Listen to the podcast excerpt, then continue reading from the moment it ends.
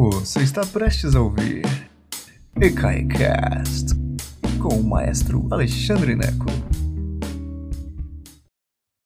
Boa tarde, senhoras e senhores. Que prazer imenso tê-los todos aqui. Hoje nós vamos falar sobre Gioacchino Rossini, grande compositor italiano de ópera, escreveu 39 óperas e mais umas coisinhas que a gente vai falar sobre elas. E é um dos meus compositores favoritos, né? Quem não conhece Largo al Factotum, lá, lá, lá, lá, lá, lá, lá, lá, Figaro, Figaro, isso é do Rossini. Então vamos lá. Antes de começarmos, só lembrando a vocês que este canal é 100% gratuito e este milagre só é possível porque muitos de vocês contribuem. Vão lá no ECAI, ecai.com.br e acham a maneira que vocês preferem contribuir. É, dinheiro, transferência, PayPal, né? tem um monte de jeitos diferentes lá, Catarse. Dá um pulinho ecai.com.br ou simplesmente faz um pix para a gente em 14 212 894 000198. Este é um canal 100% gratuito com mais de 650 vídeos grátis aqui e isso só é possível por causa da generosidade de muitos de vocês que nos ajudam com um real, cinco reais, dez reais, centavos às vezes, tá bom? E eu serei eternamente grato a todos vocês. Eu e os dez funcionários que continuam recebendo seus salários. Olha que coisa impressionante, né? É muito importante a participação de todos vocês. ecai.com.br. No Brasil a gente tem esse negócio de achar que o governo tem que resolver tudo. Seria ideal se resolvesse, né? Só que não é assim. Este canal só funciona por causa da sua generosidade. Se você não tem dinheiro, eu não quero seu dinheiro. Mas se você tem uns 10 reais sobrando, me dá, me dá seus 10 reais, tá bom? Então vamos lá, Joaquino Rossini. 1792 a 1868. Pense num sujeito que escreveu ópera, 39 óperas. E o que é mais curioso é que ele se aposentou aos 30 e poucos anos de idade e não escreveu mais ópera. Isso é muito curioso e a gente vai tentar entender por que, que isso aconteceu no Rossini. Ele não gostava mais de escrever ópera. O que, que aconteceu? Ele parou, parou, encheu a paciência e parou. Nós vamos falar sobre isso, tá bom? Então, é uma coisa interessante, ele nasceu em 1792. Mozart morreu um ano antes, 1791. Alguns italianos, especialmente os italianos, chamam o Rossini de Il Piccolo Mozart. Que é interessante isso. A, é como se Rossini tivesse continuado onde Mozart parou. Claro que é um estilo diferente e tal, essa coisa toda. Rossini é muito mais divertido, muito mais light. E Rossini já nasceu no, é, quando ele começou a escrever, já estávamos no princípio do período romântico. Então Mozart morreu no período clássico, Rossini nasce no final do período clássico, começa a compor no começo do período romântico. Essas, eu adoro essas diferenças, adoro essas diferenças, essas relações, né, que a gente faz. Então tá aqui, vou seguir meu roteiro aqui maravilhosamente preparado para você. Rossini, compositor de óperas, de óperas, escreveu 39 óperas, além de canções, música de câmara. O que é música de câmara? Conjuntinho, conjuntinho aqui de um quarteto de corda, música para piano e tal, essa coisa toda, e algumas peças sacras, entre elas o famoso Stabat Mater Dolorosa. Muito bonito mesmo. É, Rossini, para você ter uma ideia de, de como Rossini era famoso e, e querido na Itália quando ele faleceu, quando ele morreu em 1868, pleno período clássico, é, 13 compositores italianos, entre eles Giuseppe Verdi, resolveram escrever um requiem para Rossini, chamava Messa per Rossini. Só que os italianos são bagunçados igual os brasileiros, né? Isso é assim, eu sou italiano também, então assim eu me sinto em casa na Itália, no Brasil, onde é tudo essa zorra, né? E os italianos, os compositores, os 13 compositores italianos brigaram antes de chegar a um consenso e a missa, o Requiem para Rossini não ficou pronto. Verdi fez a parte dele, que é o último movimento. Mas não deu certo, deu briga, o maestro brigou, todo mundo brigou. Então, o que era para ser uma missa para o Rossini, para estrear um ano, num ano da morte dele, em 1869, acabou só estreando em 1988 na Alemanha. Eu falo um pouquinho sobre isso na minha palestra sobre o Requiem de Verdi aqui neste canal. Dá uma olhadinha lá, tá bom? Então, a vida do Rossini, é, falar um pouquinho sobre a vida dele, porque é a história das composições. Eu não falo muito sobre vidas de compositores aqui, mas no caso do Rossini vale a pena organizar como, onde que ele morou e tal, essa coisa toda, porque ele a maneira onde ele morou e casa com o tipo de composição, o tipo de ópera que ele estava fazendo na época. Está começando uma tempestade aqui do é, sem tamanho no Distrito Federal. Já é quarta-feira de cinzas de 2022, mas este vídeo pode ser assistido para sempre. Então estamos preparando uma, uma tempestade. Eu estou falando isso porque se o vídeo, se a minha internet cair, fique aí que eu volto no 4G. Ah, está bom? Então vamos lá. Então, olha só, Rossini, ele começou a compor muito cedo. O pai dele era um trompetista, a mãe era uma cantora, então ele já nasceu numa família musical e muito cedo ele começou a compor. Entre os 18 e 21 anos, ele escreveu um monte de óperas. Como assim? Gente, aos 18 anos, eu estava assim, meio que des, assim, ah, meu Deus, o que sou? Oh, não sabia de nada. Entrei para a UNB para jornalismo, mas era mais perdido que segue em tiroteio. Ele já estava escrevendo ópera, óperas completas. E ele escreveu, é, ele nasceu em Bolonha, mas ele logo mudou para Veneza, que era um dos grandes centros operísticos da Itália. É, e ele, aos 18 anos, em 1810, ele escreveu uma ópera para o Teatro San Moise, em Veneza. Moisés, San Moisés, em Veneza.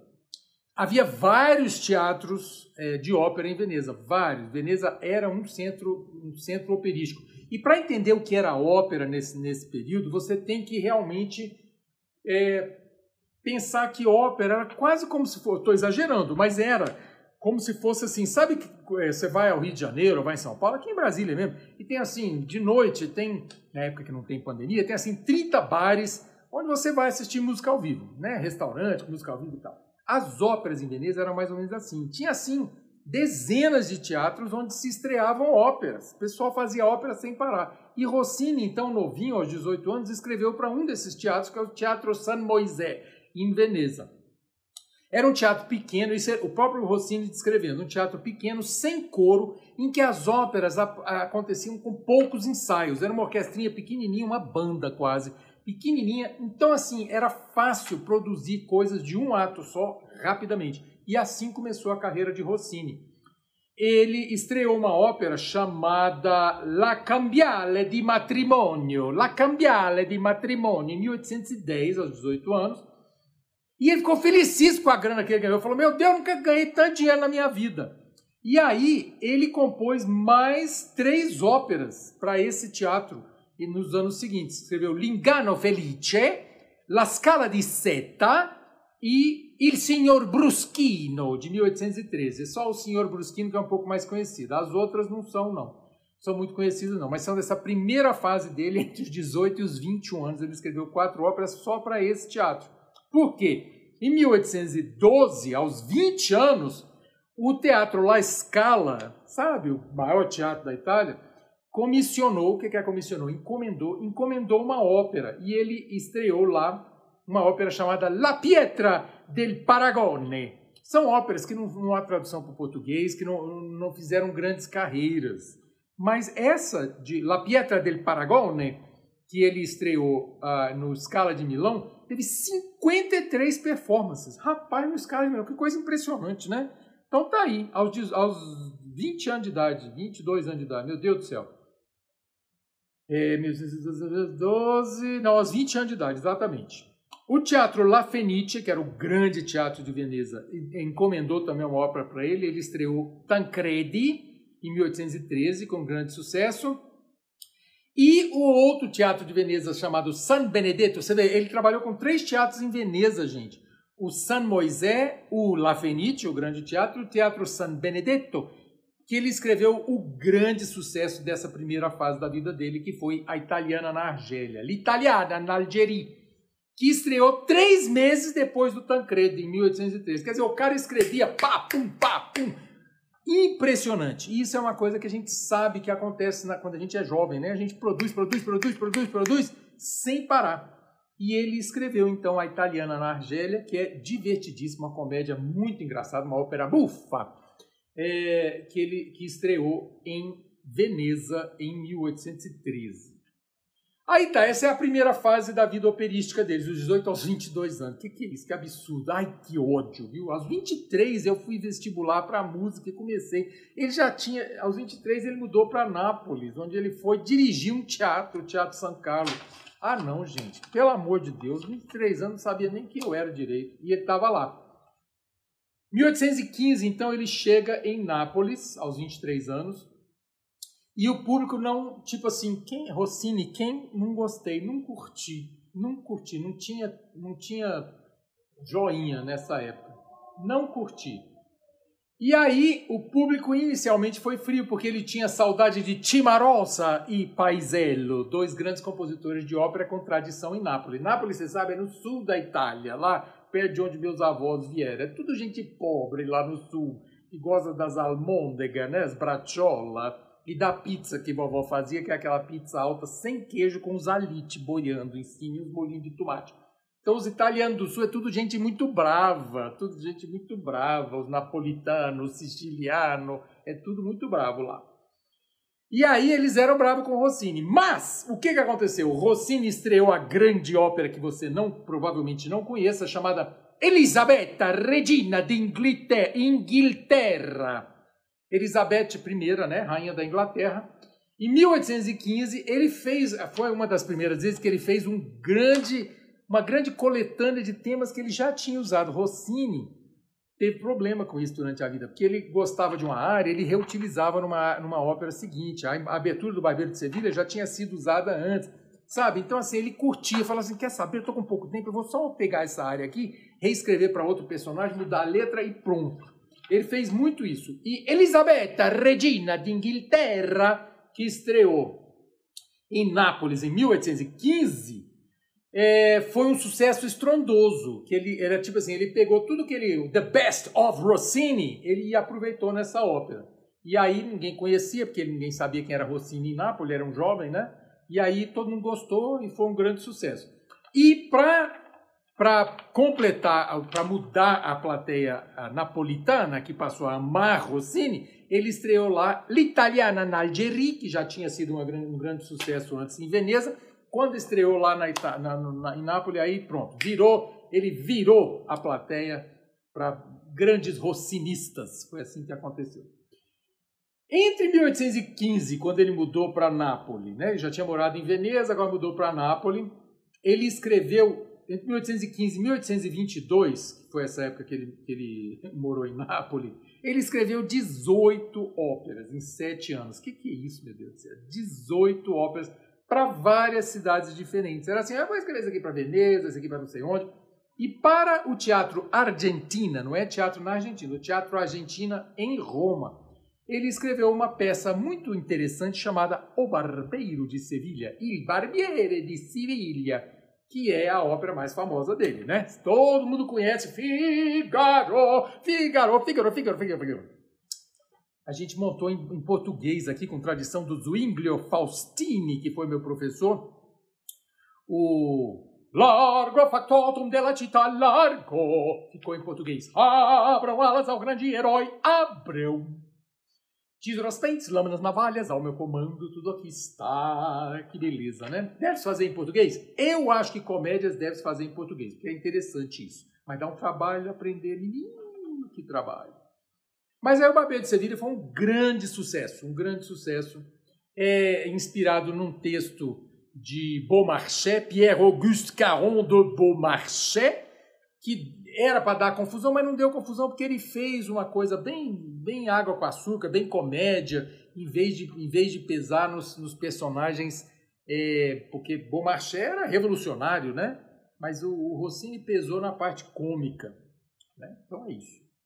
Então é isso, estreou em 1816 o Barbeiro de Sevilha. Aí essa fase termina, ele foi, ele viajou bastante na Europa, especialmente duas viagens muito importantes para Viena e para Londres entre 1820 e 1824, entre os 28 e os 32 anos de idade dele. Vai fazer sentido daqui a pouco que eu estou falando dessas viagens dele. Viena o recebeu como herói. Por que, que isso é impressionante? Porque ele é italiano. Os vienenses são assim bairristas, né? Diz que a primeira escola de Viena, depois a segunda escola de Viena, essa coisa toda. Então Viena gosta de quem? Dos vienenses, Haydn, né? do, do pessoal de Viena, né? Mozart e tal. Aí é, mas Viena o recebeu como um herói. Achavam ele o máximo, adoraram Rossini. Ele foi uma coisa maravilhosa. Ele conheceu Wagner, conheceu Beethoven, que já era velho e mouco, né? era surdo de tudo. Então diz que a comunicação entre os dois foi meio complicada, mas o Beethoven falou para ele: Você devia escrever mais barbeiros. diz que Beethoven disse isso para ele. Interessante, né? Beethoven gostava de Barbeiro de Sevilha. Não achava que ele tinha futuro em ópera séria, não. Achava que tinha futuro em ópera cômica. Assim pensava o velho Beethoven. que mais? Aí ele foi, em Viena foi um grande sucesso, ele foi para Londres, todo feliz da vida, mas diz que ele enjoou no Canal da Mancha para chegar lá, para cruzar de, de, de, do continente para Londres, não gostou, enjoou. Londres não o recebeu bem, ele ganhou muito dinheiro em Londres, mas os londrinos não curtiram muito ele. Teve um problema com empresário que não pagou ele direito, embora ele tenha ganho muito dinheiro, mas mesmo assim ainda passaram a perna nele. Resumindo, ele não, não curtiu muito a estada dele em Londres e voltou para Paris, onde ele havia nessa viagem, Viena, Londres, ele tinha passado em Paris que tinham recebido muito bem. Aí ele gostou tanto de Paris que ele voltou para ficar um tempão lá em Paris e morou em Paris entre 24 e 29, em quando ele tinha entre 32 e 37 anos. Por que, que esta estada em Paris é importante, meninos e meninas? Repara que os compositores na época eles tinham que viajar para divulgar as próprias obras, né? Hoje você compra um CD, nem tem mais CD. Hoje você liga lá o Spotify, toca Rossini. Você ouve onde quer que estiverdes, né? Estiveres, você ouve lá o Rossini. Na época, não. Rossini tinha que botar as partituras debaixo do braço e ir apresentar Rossini para as outras praças. Era assim que acontecia. Então, quando ele chegou em Paris, olha que coisa interessante. Você lembra, se você não lembra, eu vou contar para você agora, que a ópera era assunto de Estado. Lembra Mozart, que o diretor do teatro da, da ópera austríaca era o imperador, o próprio imperador. Mesma coisa acontecia na França, onde o rei era diretor do teatro real, do teatro, da ópera real. Você fala assim, uai, mas rei, a, a, o Luiz, Luiz XVI tinha sido derrubado? Lá tinha, mas aí tinha Luiz XVIII que voltou. Você acha que a história é falsa? Né? Não. Monarquia, república, monarquia, república, Napoleão, monarquia, uma confusão dos capetas. E Luiz XVIII contratou é, Rossini para a Ópera de Paris. Olha que coisa louca, né? Para ópera, para ópera, para o Opéra, que na época não era ainda no teatro que a gente conhece, né? Você conhece, você é rico. Eu nunca fui ao, ao operar, né? O Palais Garnier, nunca fui. Mas resumindo, tá lá Rossini, contratado por Luiz XVIII, que falou assim: vou te pagar um dinheirão. Eis que Rossini chega de volta em Paris em 1824. Quem morreu? Luiz XVIII, ele mesmo. Aí ascendeu ao trono, não é que pegou fogo, ele subiu, ele ascendeu ao trono Carlos X, Carlos X, Carlos X, que tinha ideias diferentes. Aí tudo que tinha sido contratado para o Rossini não funcionou, deu confusão. O Rossini brigou por causa de uma pensão a vida inteira por causa desse negócio. Mas resumindo, no final das contas, ele acabou escrevendo algumas óperas em Paris. Le Comte Horry, em francês, Le Siège de Corinthe, uh, Moïse et Faraó, que eu não sei como é que fala, Moisés e o Faraó. Mas finalmente, em 1829, aos 37 anos, ele escreveu sua última ópera, Guillaume Tell, Guilherme Tell, né? Para a qual nós conhecemos aquela abertura famosíssima.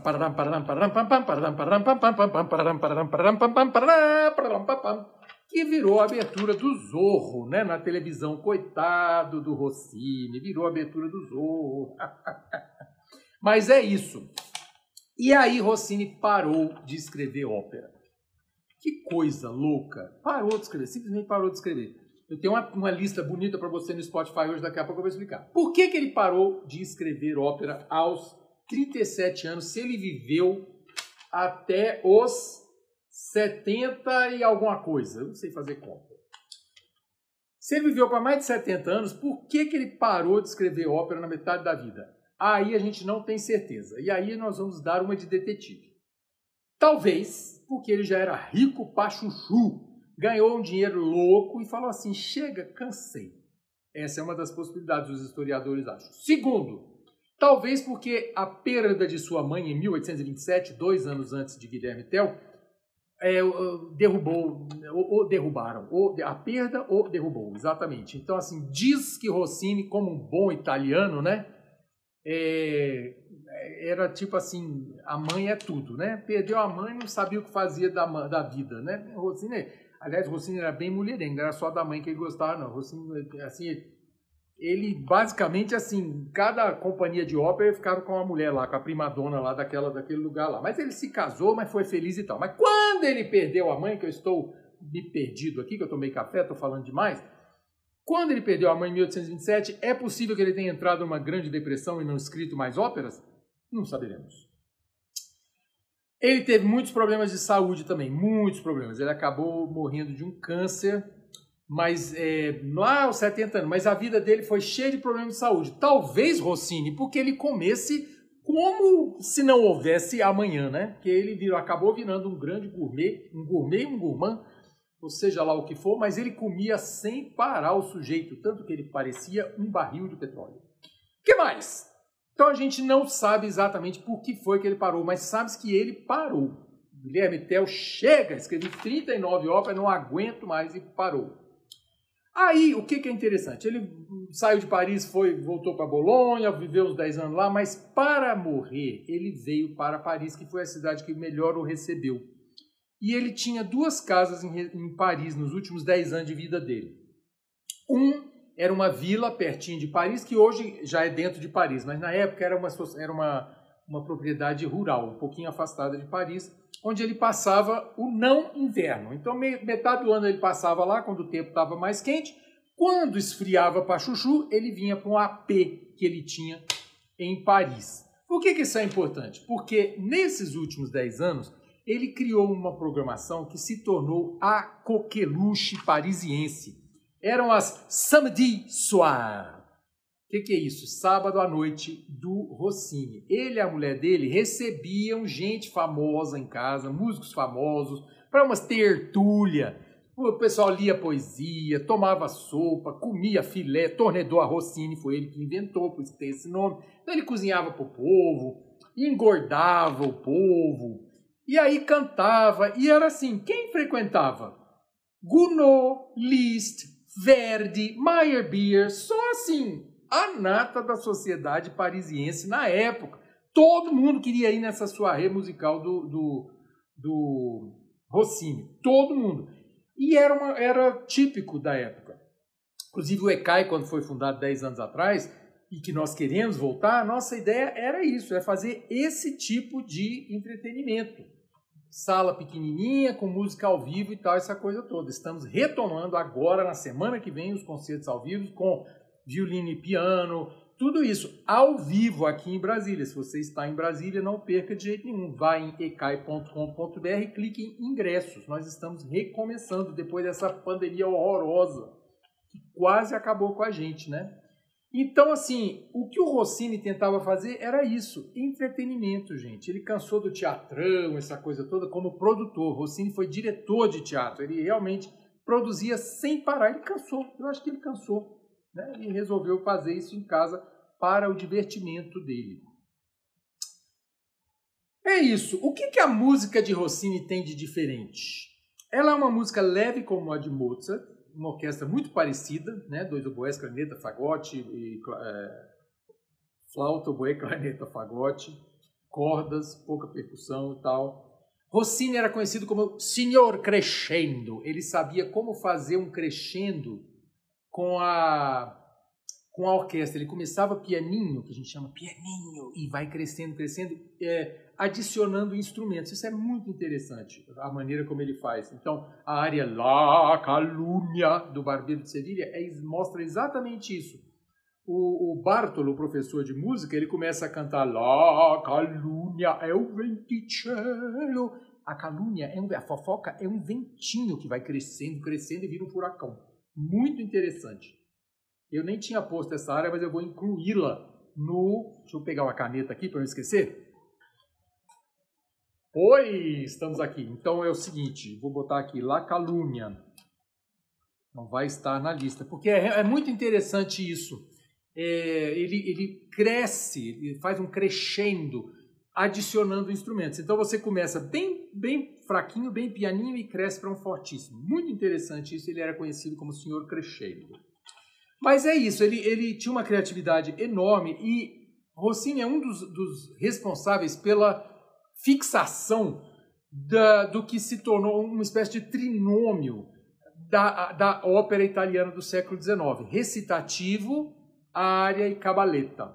Então, assim, acontecia. A primeira pessoa falava, é o, é o a Una Voce Poco Fa, por exemplo, da, da, da, do Barbeiro de Sevilha, da Rosina, ela começa é, param, param, tem um recitativo. Io sono docile, sono rispettosa, né?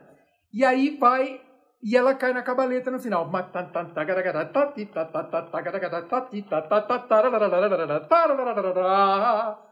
Algo assim. Então, isso, Rossini é um dos fixadores dessa estrutura que a gente acha que simplesmente está lá para sempre. Não ele é, ele, ele é um dos responsáveis por criar essa moda. É muito interessante, muito interessante. É, Rinaldo, tem Cenerentola sim, daqui a pouco eu vou falar sobre a lista rapidinho. Mas aí a lista do Spotify.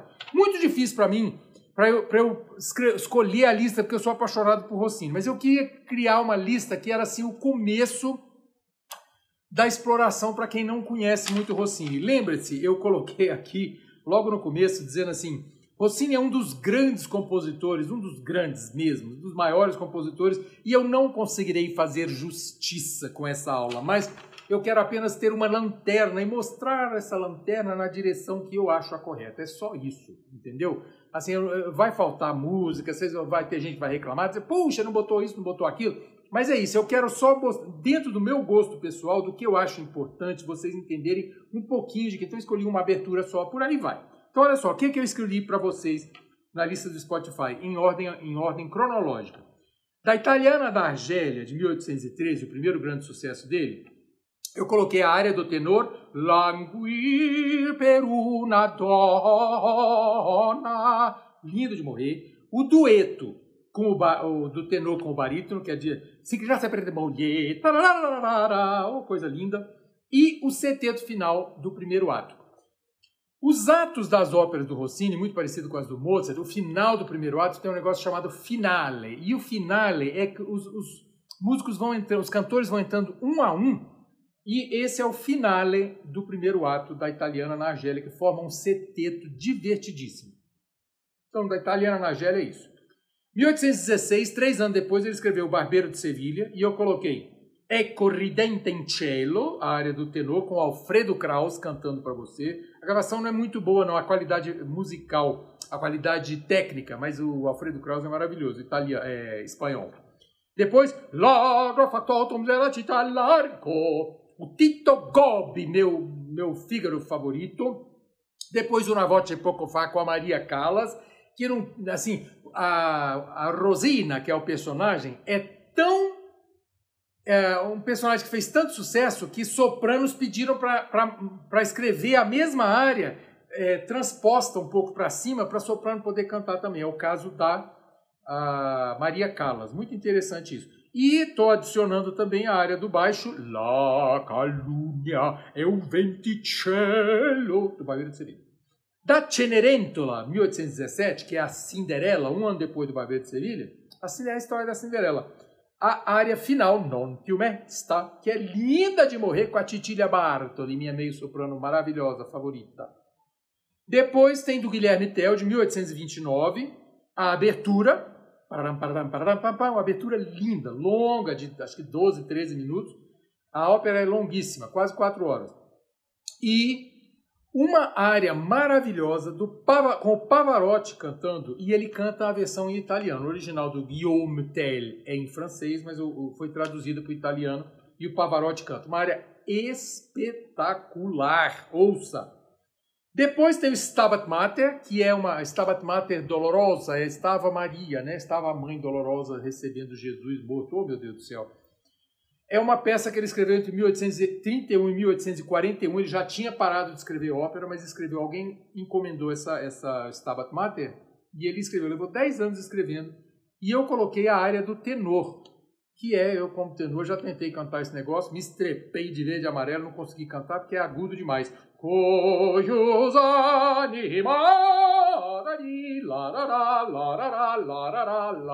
Lindo, lindo, lindo, lindo. Belíssimo. E para terminar essa lista, uma brincadeira, que é dessa época da soirée, do sábado à noite, do, do Rossini. Ele escreveu uma peça, escreveu várias peças cômicas, engraçadas, outras não tanto, mas esse é famosíssimo.